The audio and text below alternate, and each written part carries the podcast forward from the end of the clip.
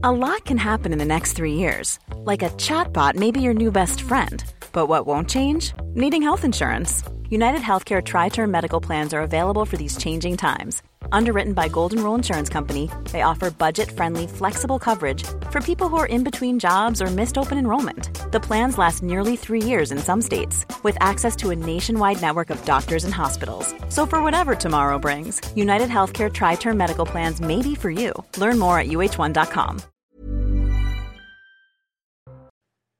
Bonsoir à tous et très heureux de vous retrouver sur CNews. Nous sommes samedi soir, il est 19h, place au débat dans Ça se dispute et on ne les présente plus. Il arrive tout juste, Julien Drey. Bonsoir mon cher Julien.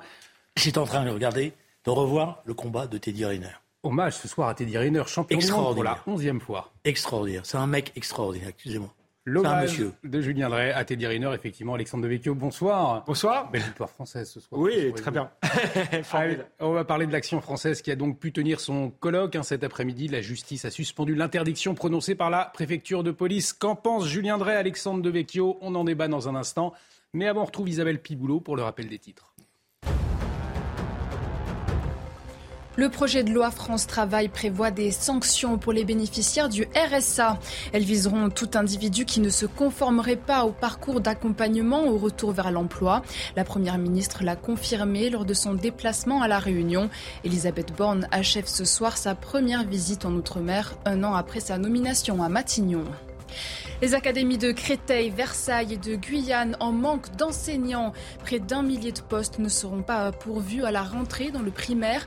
C'est ce que déplore le syndicat SNUIP-FSU au lendemain de la publication des résultats d'admissibilité au concours.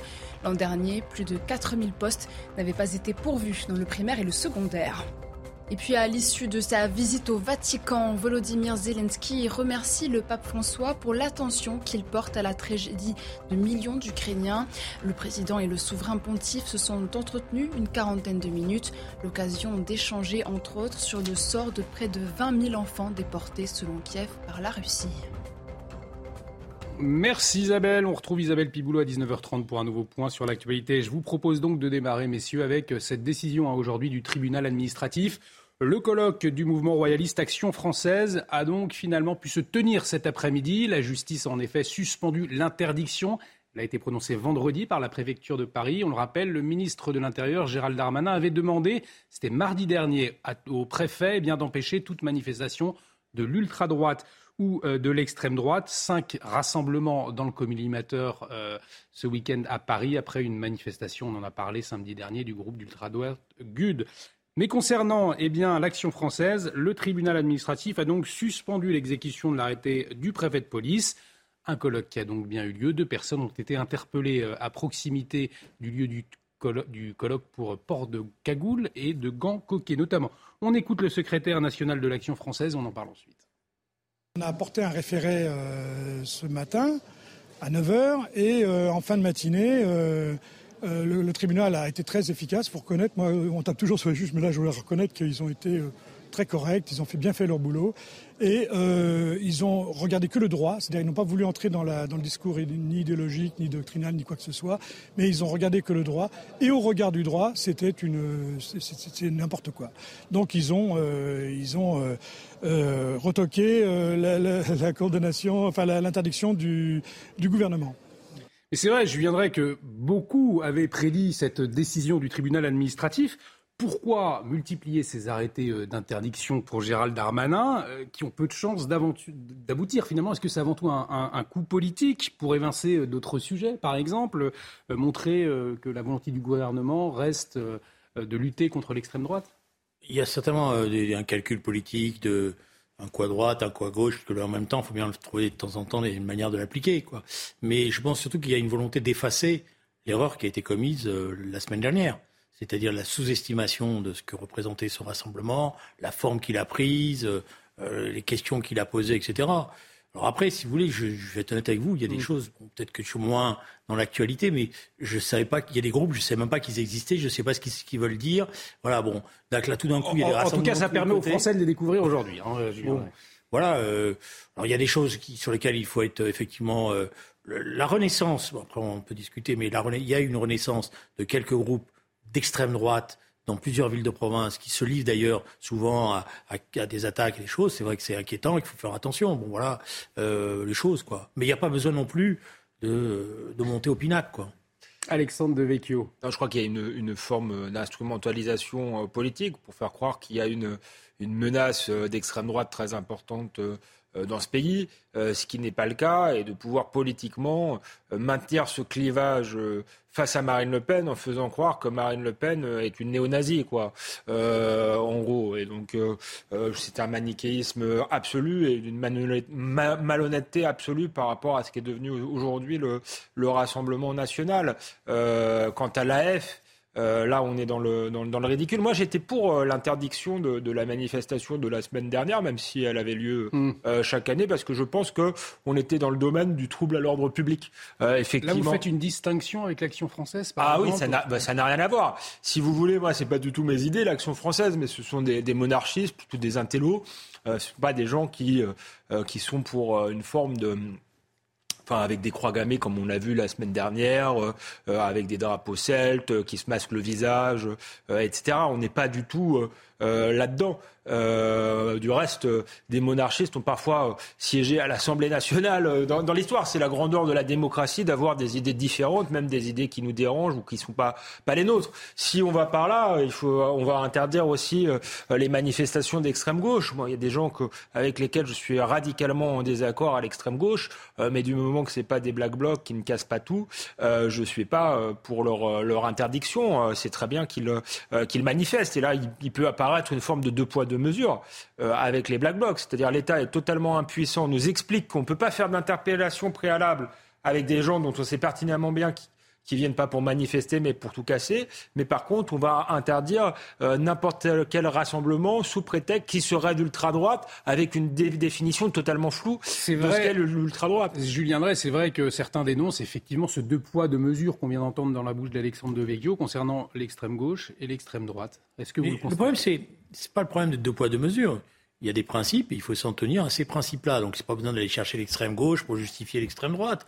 Il y a des règles. La trouble à l'ordre public, il est condamnable. Il peut conduire à des interdictions. Il peut conduire à des arrestations préventives. Quand il n'y a pas de trouble à l'ordre public, ou il n'y a pas manifestation de haine raciale ou raciste ou des choses comme ça, euh, bon, voilà, moi, si vous voulez, je, je, je crois que la manifestation de samedi dernier, Alexandre l'a dit, après, quand on voit les images, une tournure particulière quand même, quoi, je dirais, euh, y compris quand on les re-regarde, on, c'est, euh, on est un peu surpris, quoi. De, voilà, en plus, euh, avec des gens qui disent eux-mêmes, d'ailleurs, dans le film, poussez-vous parce que sinon il va y avoir des, des histoires, quoi. Mm.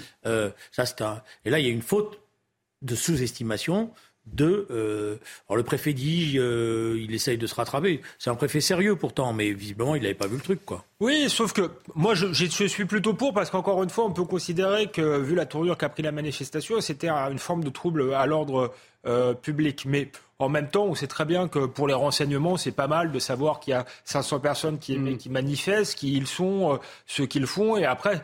Euh, il y avait 500 personnes. C'est toujours trop, mais ne faisons pas croire euh, qu'il y a une résurgence euh, de, personnes qui veulent renverser la République, qui sont une fasciste en quelque sorte, puisque c'était une manifestation qui, pour le coup, là, avait une réelle dimension fasciste. Ça rappelle ce que c'est réellement, mais ça concerne très peu de monde. Et je vais chercher l'extrême gauche, pas du tout parce que je suis obsédé, mais parce que je considère qu'il y a quand même un deux poids deux mesures. l'extrême gauche, black, type black bloc, est minoritaire en nombre elle fait des dégâts, et des dégâts même vis-à-vis de la gauche, puisque les gens qui, manifestaient contre les retraites étaient plutôt euh, euh, de gauche. Et je constate l'impuissance du gouvernement euh, et le deux poids, deux mesures. Deux poids, deux mesures, d'ailleurs, pas seulement avec l'extrême gauche, les casserolades. D'ailleurs, je pense que c'est ça qu'a voulu rattraper le gouvernement. On a quand même eu un, un 8 mai digne de Vladimir Poutine, où il n'y avait pas un Français dans la rue, pardon, et où les casserolades ont été, ont été assimilées à un trouble à l'ordre public. Donc là, il y a aussi un, deux poids, deux mesures euh, hallucinant. Donc euh, on n'y comprend rien. Alors, il y, avait effectivement d'autres manifestations qui ont été interdites aujourd'hui, dont une des Gilets jaunes. 52 personnes verbalisées pour euh, participation à une manifestation interdite. Il y a eu aussi cette marche de la fierté française, alors organisée par Place d'Armes. Place d'Armes, ça regroupe notamment d'anciens militaires, je viendrai, dont ceux, on se souvient, qui avaient publié la lettre des généraux en avril 2021. Alors 21 personnes ont été verbalisées place d'Enfer Rochereau pour participation à une manifestation interdite. Le tribunal administratif n'a pas rendu sa décision. On va écouter l'organisateur justement Jean-Pierre Fabre Bernadex. C'est un ancien capitaine de gendarmerie. Écoutez. Vous avez vu les interdictions. Par exemple, je vais prendre l'interdiction pour euh, l'action française, a eu lieu 4 jours avant. Nous, l'interdiction qu'on nous a faite, on l'a fait moins de 24 heures avant. Donc, on a fait un référé, mais ce référé ne peut pas aboutir, étant donné que ça fait moins de 24 heures. Donc, je me pose la question et j'y réponds en même temps. C'est évident que de la part du gouvernement, le but était que nous ne puissions pas, nous, et je pense que le but était non pas en premier d'attaquer l'action française ou notre, mais nous en premier. Pourquoi? Parce que vous savez très bien combien la notion militaire, l'armée est sensible et que d'une certaine manière, il fallait nous détacher, il fallait que l'on puisse euh, ne pas pouvoir s'exprimer par rapport à, des gens d'actifs qui nous regardent. Parce que s'ils ne peuvent pas parler, c'est la grande muette, ils nous regardent et ils, ils en ont encore le droit. Je ne sais pas combien de temps. Euh, selon vous, il y avait un, manifestement euh, des troubles à l'ordre public possibles avec euh, cette marge de la fierté française organisée par ces anciens militaires Je ne suis pas un spécialiste de, ces choses-là, pour être honnête. Je hmm. pense qu'il y en a d'autres qui, qui seraient mieux à même. Par contre, je me souviens de la tonalité de la tribune libre qu'ils avaient publiée, et y compris d'un certain nombre de militaires d'active qui avaient signé cette tribune. Et elle était effectivement, elle, euh, déjà, elle, posait sur le plan du contenu de ce qu'elle préparait. Euh, euh, elle, posait des problèmes c'est vrai qu'il y avait une interpellation nécessaire. Voilà. alors il faut pas. Moi, je ne suis pas pour dramatiser les choses, je ne suis pas pour crier à la montée du fascisme, mais c'est vrai qu'il y a aujourd'hui des petites poussées comme ça qui deviennent, qui mis bout à bout, commencent à, à créer un climat. Voilà.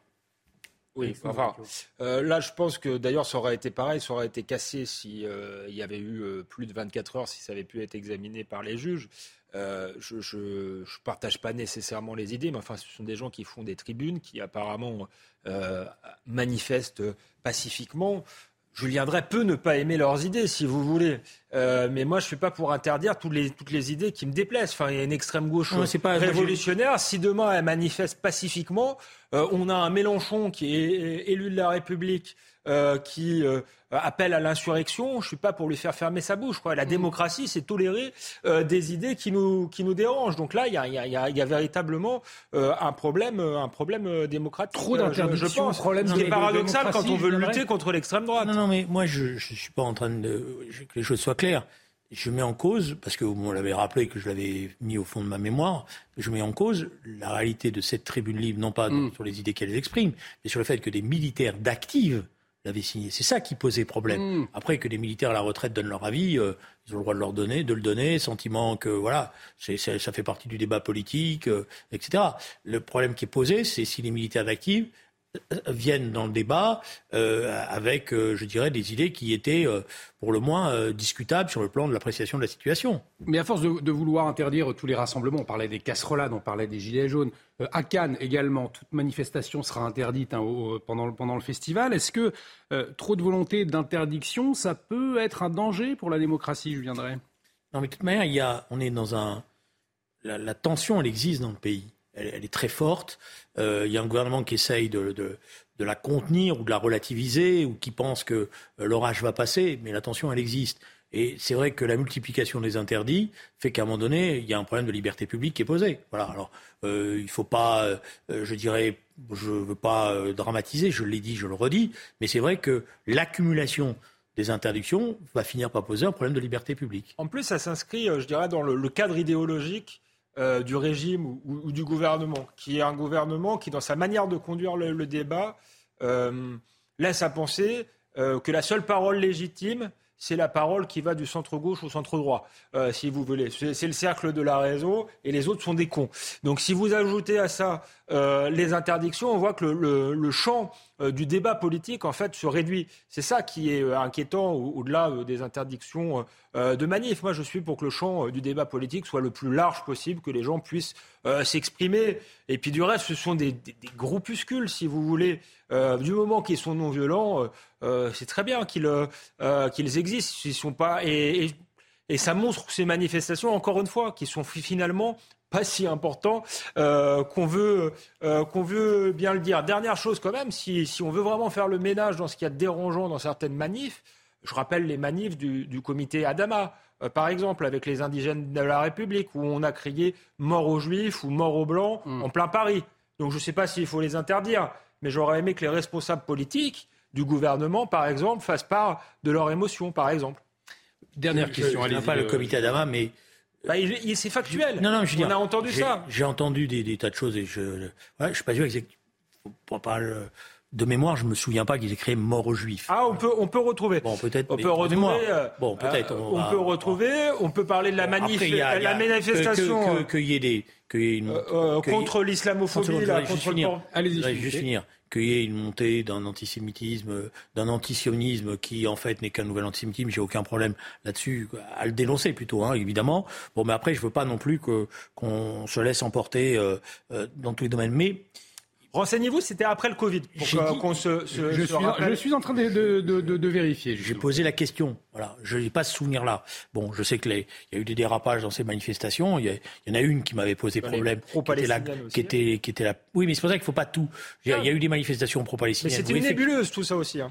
D'accord, mais il faut, bon, enfin, moi, je veux pas, euh, je pense qu'il faut essayer d'être précis dans, dans ces choses-là. Voilà.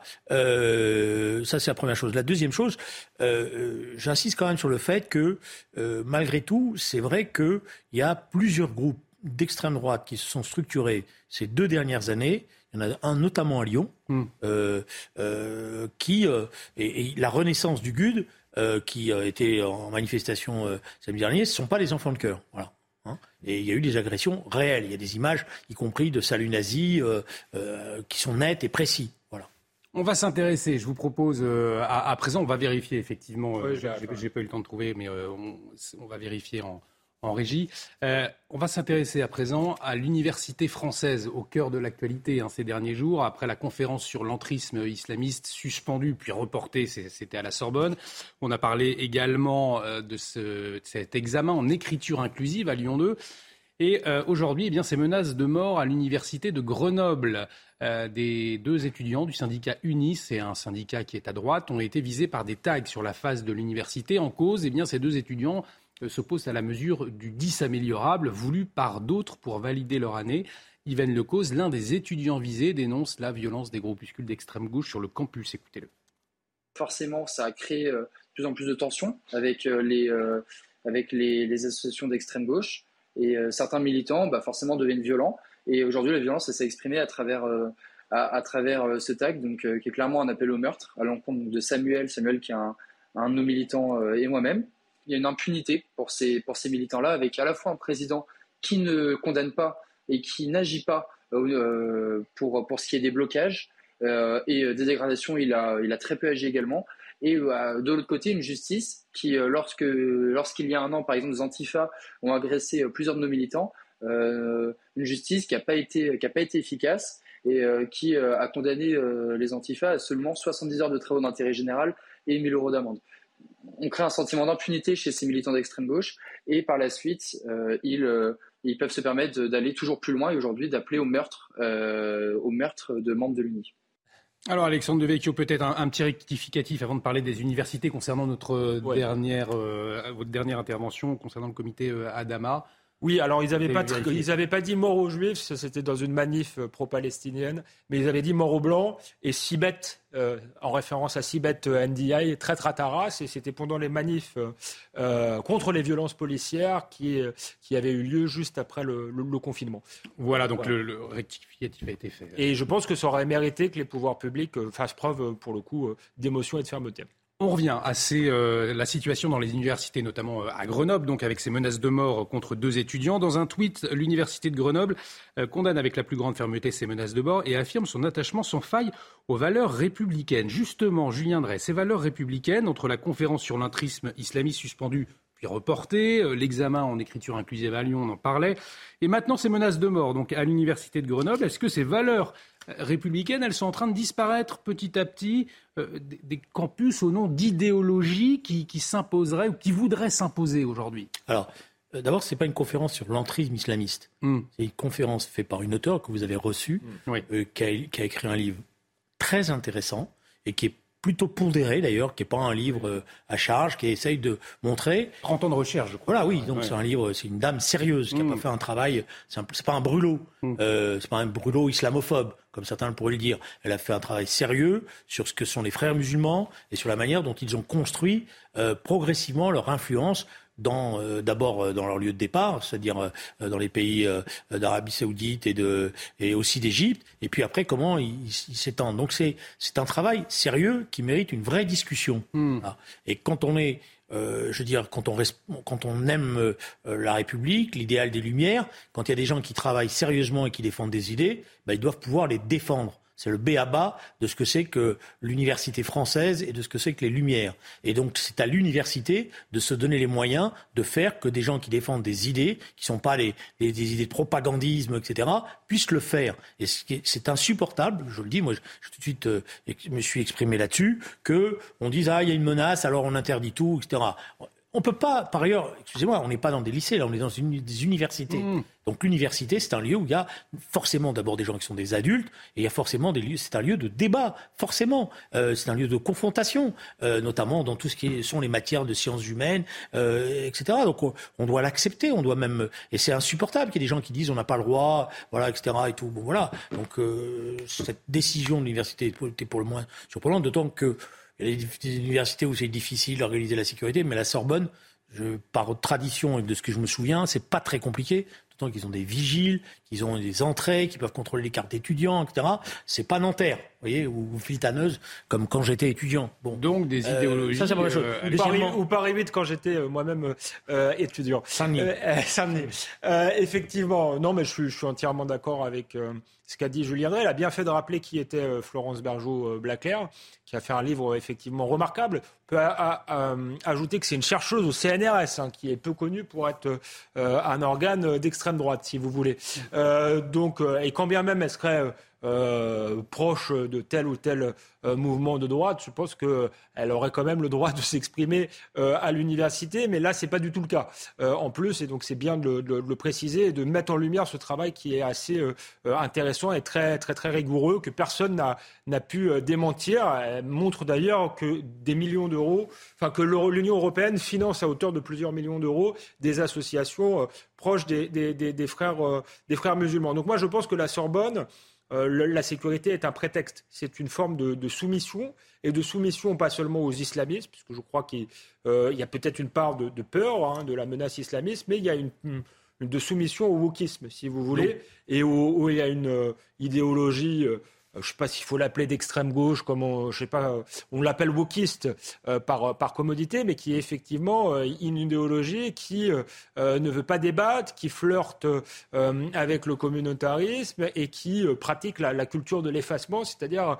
quand quelqu'un a des propos euh, qui leur déplaît, eh bien, euh, il faut l'effacer euh, du débat public. C'est ça la réalité. Et, le, et, les universités comme la Sorbonne sont, sont, soumises, non seulement soumises à cela, mais beaucoup de professeurs sont dans cette idéologie et dans cette logique-là. Julien, c'est ça la réalité, une volonté d'effacement par une idéologie wokiste? Oui, volonté de qu'il n'y ait pas de vague et que sur toutes ces questions-là, on cède au nom de, des menaces ou des choses comme ça. Vous savez, très simple. Hein, vous, vous laissez traîner cinq tracts euh, dans les couloirs, et là, la direction de l'université, elle panique, et, et voilà, et elle interdit. Et, ceux qui euh, euh, mènent ces batailles-là, ils savent très bien comment faire, faire pour faire peur, et, comme, et, ils gagnent la bataille de fait idéologique par ce genre de choses, et c'est pas acceptable. Ça, c'est un premier aspect. La deuxième chose, je voudrais revenir sur l'affaire de... C'est Grenoble, hein Oui, sur cette, cette contre l'affaire de Grenoble. Ces deux étudiants de Moi, j'ai été, dans ma jeunesse, un des militants actifs de ce qu'on appelait l'Union nationale des étudiants de France. Voilà, j'ai combattu l'UNI.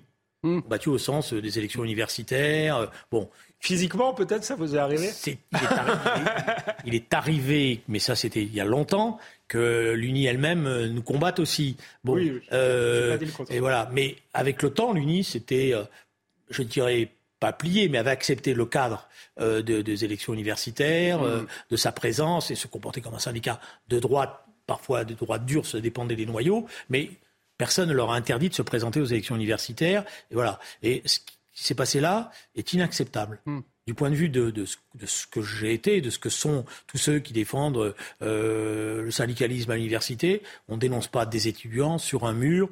Euh, voilà, ça, c'est des méthodes qui ont rien à voir avec la gauche, qui ont rien à voir avec le combat syndical, etc.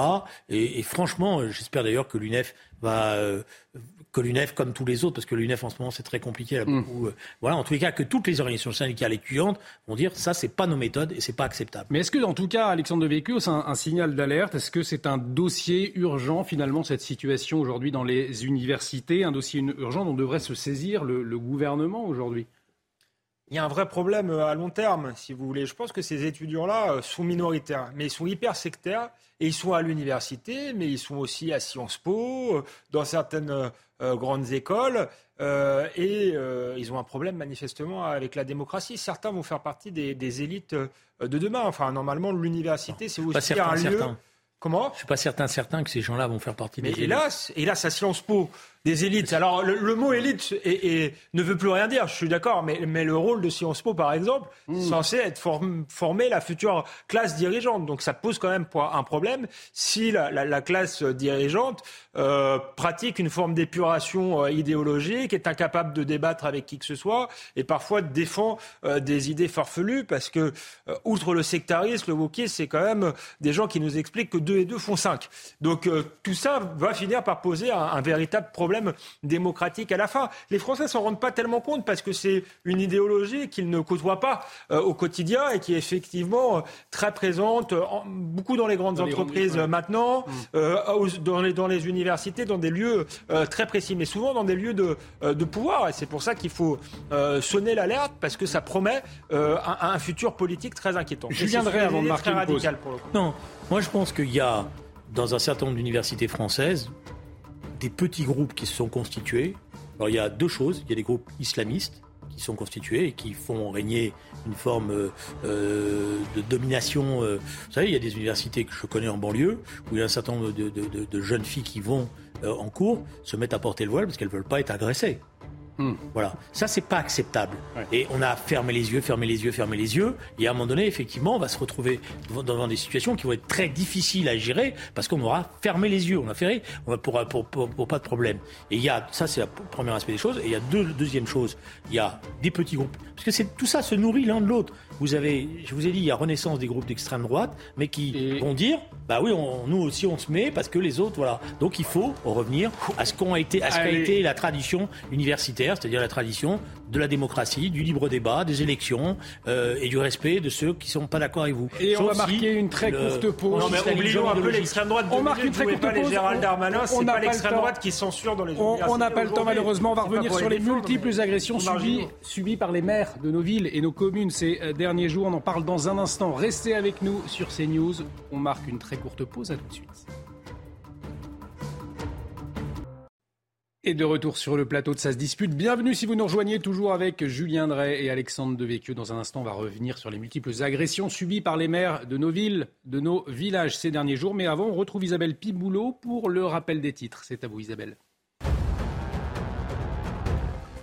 Dans le 12e arrondissement de Paris, le colloque de l'Action française a été maintenu à l'espace Charenton en présence d'environ 350 personnes. Le tribunal administratif a suspendu l'interdiction de l'événement du préfet de police. Mardi, Gérald Darmanin avait ordonné au préfet de proscrire tout rassemblement de l'ultra-droite ou de l'extrême droite après la polémique de la manifestation du 6 mai dans la capitale. À Valence, un homme a été tué par balle ce matin. La victime d'environ 40 ans été connue de la police et de la justice pour des affaires de stupéfiants. Depuis mardi, deux autres homicides par arme à feu se sont produits dans la ville sur fond de règlement de compte. Selon le procureur de Valence, les trois décès ne sont pas liés. Une enquête est ouverte. Et puis une bonne nouvelle pour Teddy Riner, sacré champion du monde des plus de 100 kilos à Doha. Un onzième titre mondial pour le judoka de 34 ans, à un peu plus d'un an des Jeux Olympiques de Paris. Le Français a abattu en prolongation le Russe Inal Tassov qui concourait sous drapeau neutre. Teddy Riner apporte ainsi à la France un deuxième titre dans cette édition des mondiaux et au total une septième médaille. Voilà, Julien Drey, c'était pour vous. Teddy Riner, un hommage une nouvelle fois. Belle roulade. Belle roulade à la fin. Hein. C'est la première chose qu'on apprend au judo. Vous voulez nous en faire une pour nous montrer? Peut-être pas je ce crois que je suis pas bon là. Peut-être pas, peut pas, ce soir. Allez, on va revenir sur les multiples agressions subies par les maires de nos villes et euh, de nos villages ces derniers jours. Euh, alors, la maison du maire de Saint-Brévin brûlée, ce qui a entraîné sa démission, on en a beaucoup parlé.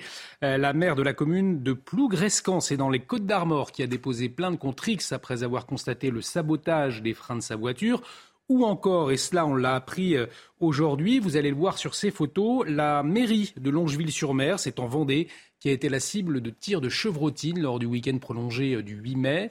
Euh, elle était alors fermée au public. Des impacts ont été constatés sur la façade. Dans un communiqué euh, publié aujourd'hui, la maire de la ville, Annick Pasquereau, eh bien, fait part de son indignation. On va rappeler ces chiffres hein, de l'Association des maires de France, ces chiffres qui datent de 2022.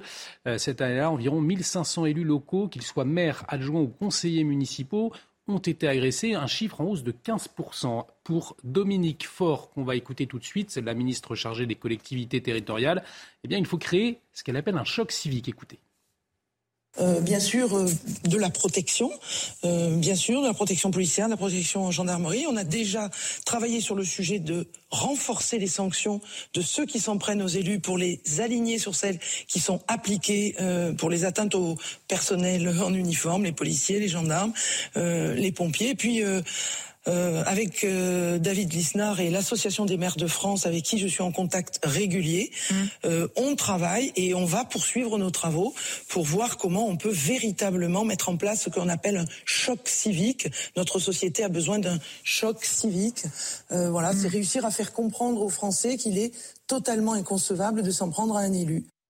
Alors, le besoin d'un choc civique, nous dit Madame la ministre Dominique Faure, Julien Drey. Euh, est-ce que c'est un, phénomène qui a été sous-estimé par l'État finalement? Ce n'est pas la première fois qu'on en parle. Je vais vous donner mon sentiment d'abord. À force d'avoir tapé sur les élus, à bras raccourcis, sans faire de distinction, et de laisser entendre pendant des années et des années que la, soupe était bonne, je vais le faire hmm. courte, euh, eh bien, on a créé effectivement, euh, on a dévalorisé la fonction des élus. Et, euh, donc, on a euh, créé ce sentiment que bon, les élus, c'est. Voilà. Maintenant, vous avez deux problèmes. Vous avez de plus en plus de gens qui veulent plus être élus, hmm.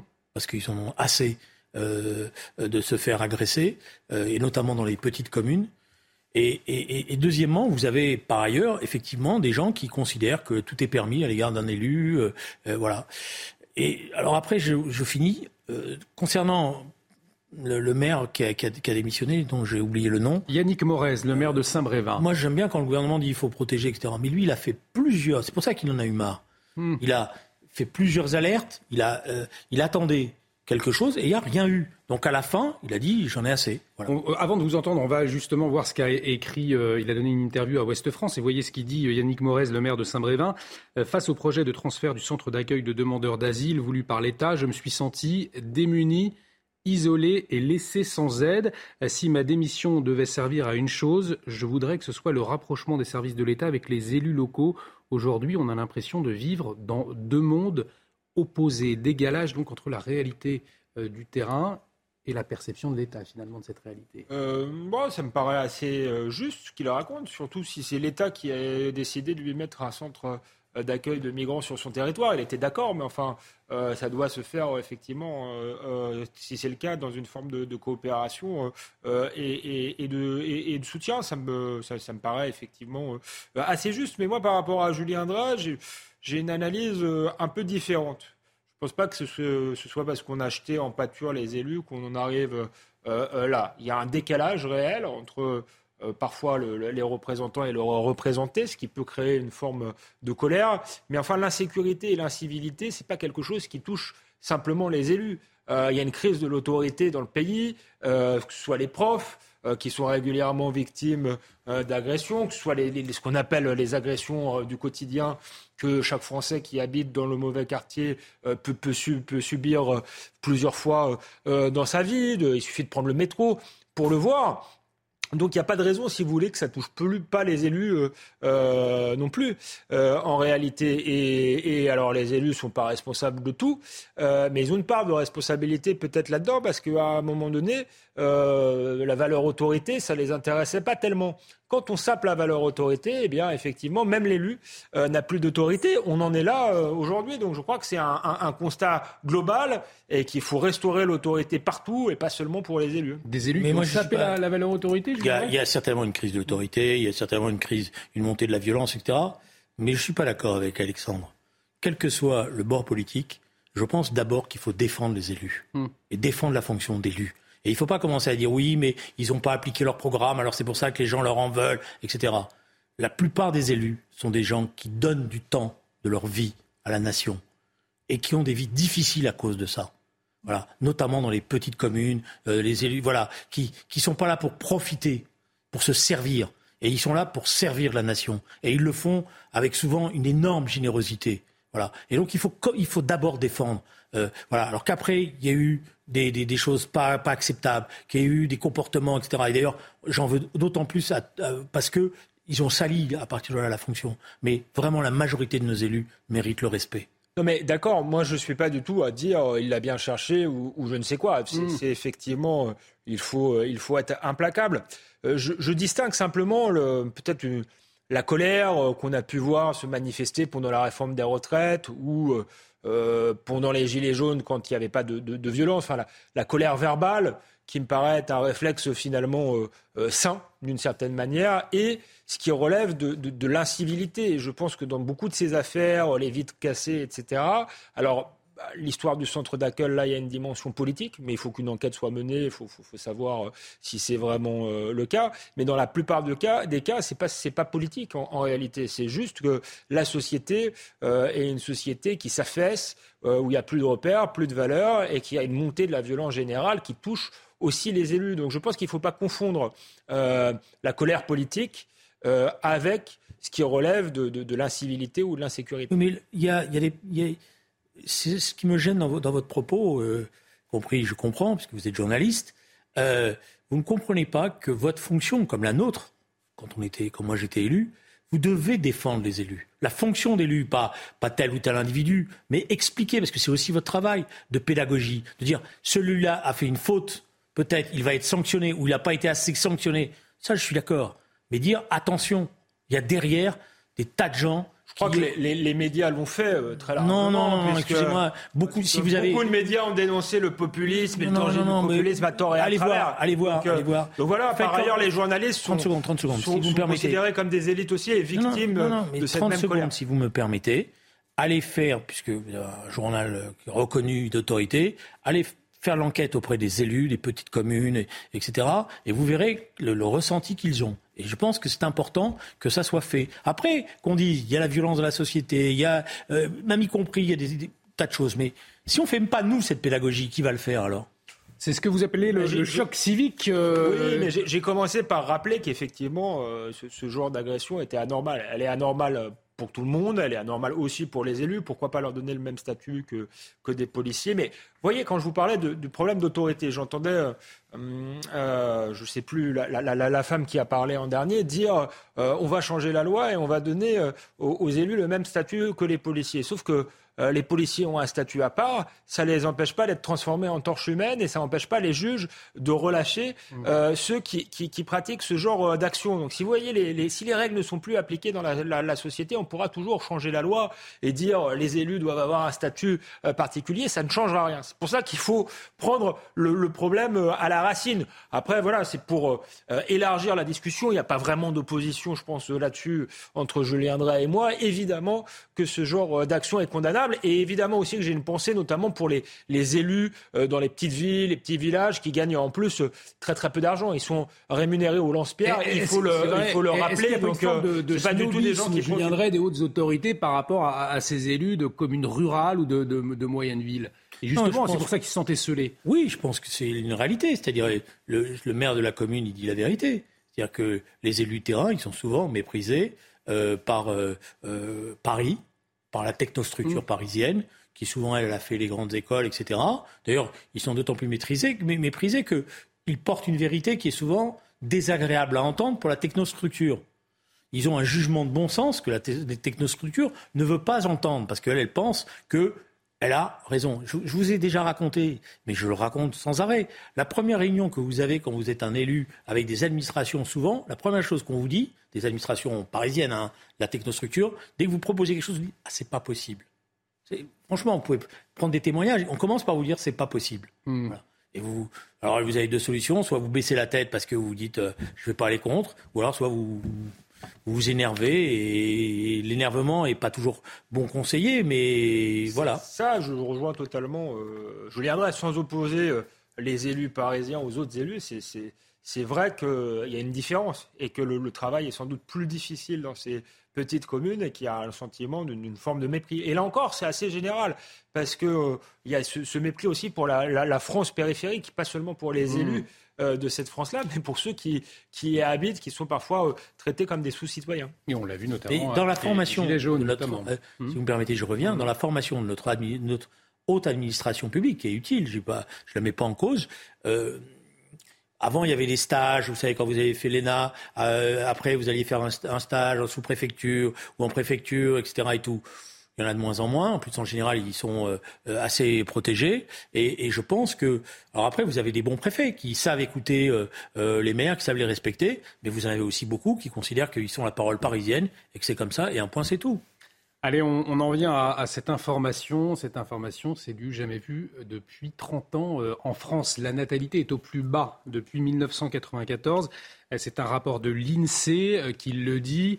Le nombre de naissances a atteint son plus faible niveau en mars 2023 avec 1816 euh, nouveau-nés en moyenne chaque jour. En comparaison, c'est 7% de moins qu'en mars 2022, avant la pandémie de Covid-19. C'est une situation historique. En mars 2015, 2073 enfants avaient vu le jour, des naissances en moins qui, s'expliquent hein, par la diminution du nombre de femmes de 20 à 40 ans, donc en âge de procréer. Une baisse surtout due à un taux de fécondité qui a diminué pour s'établir à 1,8 enfants par femme l'an dernier contre 1,84 en 2021. Voilà pour, pour les chiffres, pour rentrer dans le détail. Euh, cette seconde carte également, l'Occitanie, c'est l'Occitanie qui enregistre la baisse la plus importante. 10,6% de naissances en moins entre mars 2020 et mars 2023.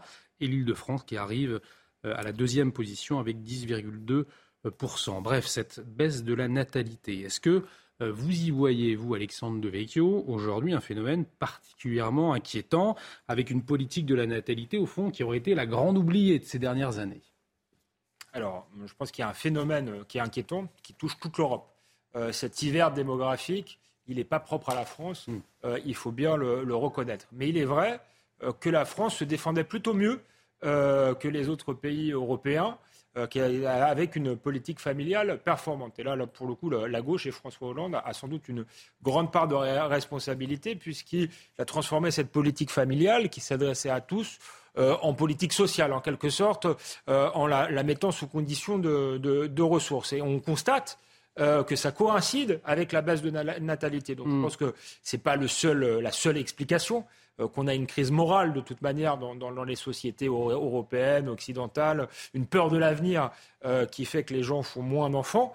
Euh, mais euh, ça, y, ça, y, a participé. Je pense qu'il faut une politique volontariste en la matière. Et là, j'en veux à la droite. Elle l'a fait un peu, mais c'était quand même très timide.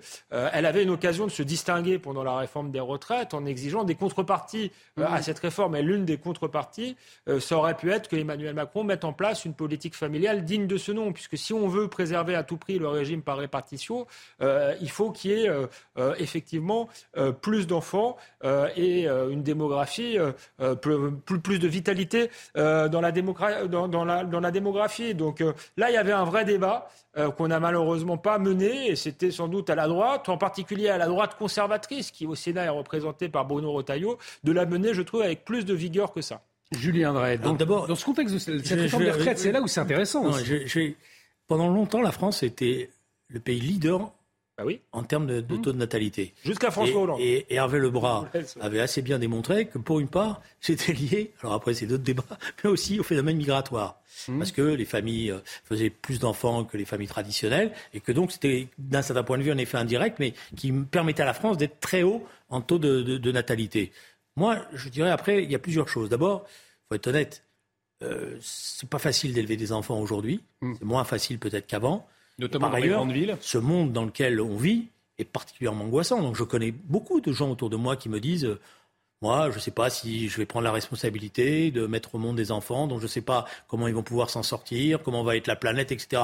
Donc peut-être que le climat anxiogène que les uns et les autres nous contribuons à fabriquer, peut-être qu'il faut le calmer un peu pour euh, donner l'envie, parce qu'on ne fait pas des enfants simplement euh, avec des, des, des, des, règles à calcul. Mmh. Les enfants parce qu'on en a envie, mais aussi parce qu'on veut porter avec eux un projet, on veut leur donner un espoir, on veut les aimer, etc. Et tout. Donc je, je pense que cette question-là joue beaucoup. C'est-à-dire mais est-ce que la société le phénomène, finalement le euh, phénomène anxiogène de cette société? Écoutez, franchement, quand vous mettez la radio, la télé ces derniers temps, euh, vous vous demandez où vous en êtes et vous, êtes, vous avez peur. Vous avez dit, et vous avez ce réflexe naturel, mais euh, c'est quoi l'avenir pour mes enfants? Voilà. Et donc ça, c'est une première chose. Donc je pense qu'il faut repositiver les choses, parce que faire des enfants, c'est, c'est une belle chose et, et que c'est des, des, des, plaisirs extraordinaires, etc., etc. Bon, ça, c'est un premier aspect des choses. Alors après, il y, a, il, y a, il y a toute une série de débats idéologiques qui ont lieu aussi dans la société, qui remettent en cause euh, bon euh, tout ça. Et après, il y a une politique familiale à mettre en place. Mmh. Et une politique familiale, c'est pas simplement de donner une gratification comme ça. Euh, c'est pas à 50 euros que ça se joue cette affaire-là. Mais il faut une politique familiale. Donc il y a la question des crèches, il y a la question des, des difficultés qu'ont les mères de famille à pouvoir concilier toute leur vie parce qu'il n'y a pas assez de services. Donc il y a une vraie, il faut reconstruire une vraie politique familiale. C'est ça qui permettra que les gens se sentent finalement, euh, euh, je dirais, tranquilles, rassurés, pas tranquilles, mais rassurés, et qu'ils se lancent dans ces projets. On est d'accord avec Julien Drey. Alors moi, je, mais j'aurais aimé, c'est pas pour vous mettre face à vos responsabilités. Je ne sais pas si vous en avez euh, là-dedans. je suis d'accord avec vous sur le, climat anxiogène. Sur l'immigration, il y, a, toujours autant d'immigration. Euh, et on voit bien qu'il y a quelque chose qui a changé. Donc c'est effectivement la politique familiale. Euh, et ceux qui ont commencé à déconstruire la politique familiale, pardon, c'est François Hollande. D'ailleurs, ça coïncide avec la baisse de la natalité. Donc sur ce point, quel était votre point de vue quand vous étiez proche de François Hollande Alors mon point de vue, puisque vous me demandez, c'était que j'étais, j'avais d'ailleurs dit à l'époque, moi j'étais pas je n'exerçais aucune responsabilité. Donc je, vais, je pourrais me défausser comme ça en disant mhm. qu'il n'y a pas de hasard si j'ai pas, exercé aucune responsabilité, mais j'étais contre.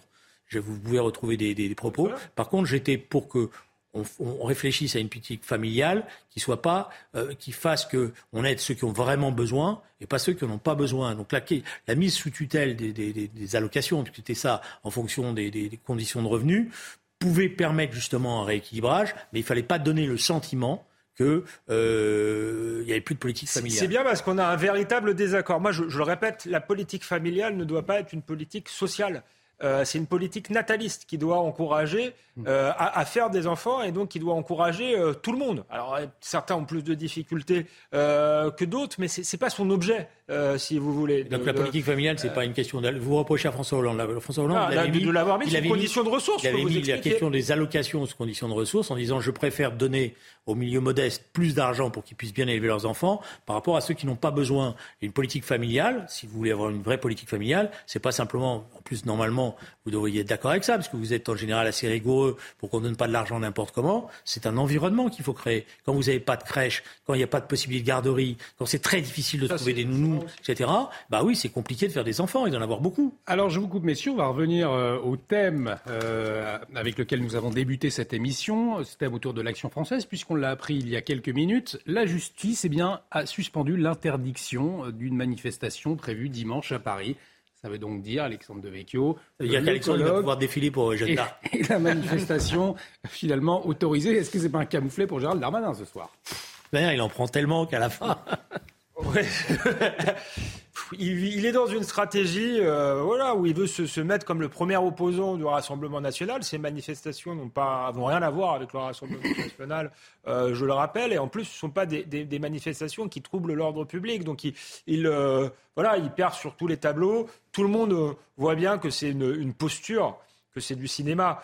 Euh, et euh, moi, je préférerais qu'ils euh, mettent hors d'état de nuire les Black Blocs pour que les gens qui veulent manifester pour la réforme des retraites puissent le faire. Mais est-ce qu'il ne va, pas trop vite? Est-ce que ça ne montre pas une nouvelle fois que le ministre de l'Intérieur a été un peu trop vite dans, dans... Non, mais il y a la communication. Il y a une agitation, je suis d'accord avec Alexandre, il y a une agitation du ministère de l'Intérieur qui par ailleurs pose problème parce que moi j'aime pas quand l'État euh, est mis euh, au banc comme ça. C'est-à-dire que quand on parle de l'autorité, mais l'autorité, c'est aussi ça. C'est que si à chaque fois qu'il prend une décision, elle est contestée, alors certains vont dire c'est parce qu'il y a une politisation de la justice. Non, c'est parce que ça ne tient pas debout. Voilà. Et donc c'est pas bien. Et ça décrédibilise au fond aussi euh, nos hommes politiques, en tout cas Gérald Darmanin sur, euh, sur ce dossier, non? Oui, moi je crois que c'est le principal problème de Gérald Darmanin, là, pour être dans une analyse euh, purement politique, politicienne. je crois que Gérald Darmanin prend des postures. Il veut montrer qu'il est l'homme de droite, l'homme de la fermeté, et en même temps l'homme qui se bat contre le Rassemblement national. Le problème, c'est que son bilan est nul. C'est-à-dire que euh, vous pouvez faire ça si vous obtenez des résultats. Mais si quand l'Ocean Viking arrive, euh, les clandestins se barrent dans la nature, si euh, vous mettez six mois à expulser l'imam Ikoussen, et si aujourd'hui vous interdisez des manifestations qui n'ont pas lieu d'être interdites, et ben vous êtes ridicule et vous avez un bilan ridicule. donc je pense qu'il devrait faire moins d'agitation et essayer d'avoir des résultats. Et c'est comme ça qu'il pourrait convaincre les Français. moi je pense qu'il faut faire très attention à la surcommunication et aux coûts médiatiques qui sont euh, qui sont, vous savez, il y a toujours un conseil, il faut faire ça. Alors bon, le ministre dit ah oui on fait. Bon, c'est à lui de prendre en main les choses, voilà, et pas se laisser entraîner par une surcommunication médiatique en fonction d'une de, de, actualité qui est, qui est mouvante. Euh, moi, je, je, je, suis en colère parce que je pense que ce qu'il a fait par rapport à l'Italie est une faute grave. Mhm. Voilà. Parce qu'il y avait la possibilité, compris parce que Mme Mélanie était confrontée à une réalité, de pouvoir poser la question de la gestion commune des flux migratoires de manière coordonnée entre tous les pays de la Méditerranée et donc de pouvoir avoir un dialogue avec les pays euh, de l'autre côté de la Méditerranée. Il a fragilisé ce dialogue. il va falloir, vous savez, des incidents comme ça, ça se répare pas en 24 heures. C'est des mois de travail pour la diplomatie. Voilà, alors que la question centrale, et on verra peut-être au moment des élections européennes, après moi, c'est qu'il y ait une politique euro-méditerranéenne. Sinon, on s'en sortira pas. En, tout cas, euh, cet après-midi, on, parle de, l'action française. On parle, donc, on le rappelle, la justice qui a suspendu l'interdiction de la manifestation prévue euh, demain. Et euh, on ne parle pas de la réforme des retraites il semble que c'est une priorité aussi pour le gouvernement, le chef de l'État. Surtout, je pense, la date du 8 juin. De une priorité pour le gouvernement. Et voilà, parce qu'on sait, il s'est donné 100 jours, le chef de l'État, pour lancer de nouveaux sujets, l'éducation ou encore la, santé. Et concernant la réforme des retraites, cette échéance importante, celle du 8 juin, la proposition du euh, groupe Lyot pour l'abrogation de la réforme des retraites, le chef de l'État qui a multiplié ses déplacements, on va le voir sur une, carte qui va nous rappeler hein, tous ces déplacements, Barin, Rhône, Hérault, Nord, Charente-Maritime, Loire-et-Cher, d'où, bref, est-ce que petit à petit il est en train de faire oublier tout de même cette réforme des retraites, selon vous? Non, je ne crois pas qu'il l'a fait oublier, puisque la colère, elle est là, et personne n'est dupe de ce qui est en train de se passer. L'échéance terrible pour le gouvernement, ils sont en train de compter, recompter, décompter, euh, surcompter, c'est le 8 juin. Voilà. C'est-à-dire de savoir si la loi proposée par le groupe Lyot euh, d'abrogation, de, de, modification de l'âge de la retraite passe ou pas. Et il est clair, moi c'est mon sentiment, que la situation est en train de se décomposer politiquement dans le pays, on le voit bien. C'est une sorte de décomposition qui est assez euh, visible maintenant un peu partout et que euh, l'échéance du 8 juin, si la loi est votée, ouvrira une crise politique. peut-être que d'un certain point de vue, il vaudrait mieux qu'elle l'ouvre tout de suite. Parce que de toute manière, la crise politique, elle est latente maintenant. Voilà, par la manière dont ils sont comportés, elle est latente. Voilà. Et que ça ne durera pas comme ça pendant des mois et des mois et des mois. Il n'y a pas de possibilité pour le chef de l'État, pour le gouvernement, euh, finalement de recoller les morceaux avec ses déplacements, euh, faire un peu oublier la réforme des retraites avec toutes ces, annonces qui sont faites ces derniers jours la, vraie question, euh, Julien Va parle de crise politique latente, ça fait mm. des années et des années que, que, que, ça dure, qu'il y a un mauvais climat, que les gouvernements successifs sont obligés de gouverner sans l'assentiment de la majorité du, du, peuple français. La question, c'est vraiment jusqu'à quand ça va durer et quand est-ce que ça va craquer. Peut-être qu'ils vont encore pouvoir passer en force. Je ne suis pas persuadé que le 8 juin, euh, la, proposition de Lyot euh, euh, fonctionne et je pense que le, gouvernement doit, doit, pouvoir passer en force sur les, les, retraites. Mais il y aura un malaise qui subsistera dans le pays et à un moment ou à un autre, il y aura un retour du refoulé, comme on a pu le voir pendant la, crise des, Gilets jaunes. Donc il faut un dénouement. Il faut un dénouement assez rapide. et je pense qu'il faut, Si vous voulez, depuis, depuis l'élection législative, il y a eu l'élection présidentielle avec tout ce qu'on peut dire, mais depuis l'élection législative, le gouvernement n'a pas trouvé la manière de répondre à la situation ouverte par cette élection législative. Il l'a pas notamment trouvé parce que la composition même du gouvernement n'a pas répondu à cette situation. Mmh. Et donc on est dans une situation qui se dégrade. Voilà. Et on arrive au terme de cette émission. Un grand merci Julien Drey, un grand merci Alexandre Devecchio. On vous retrouve demain soir, tous les deux, même heure, même place, 19h. En attendant, vous pouvez retrouver euh, cette émission sur notre site internet en replay, www.cnews.fr. Tout de suite, face à Boccoté, avec bien évidemment Mathieu Boccoté, Arthur de Vatrigan, le tout orchestré par Elliot Deval. Excellente soirée sur notre antenne.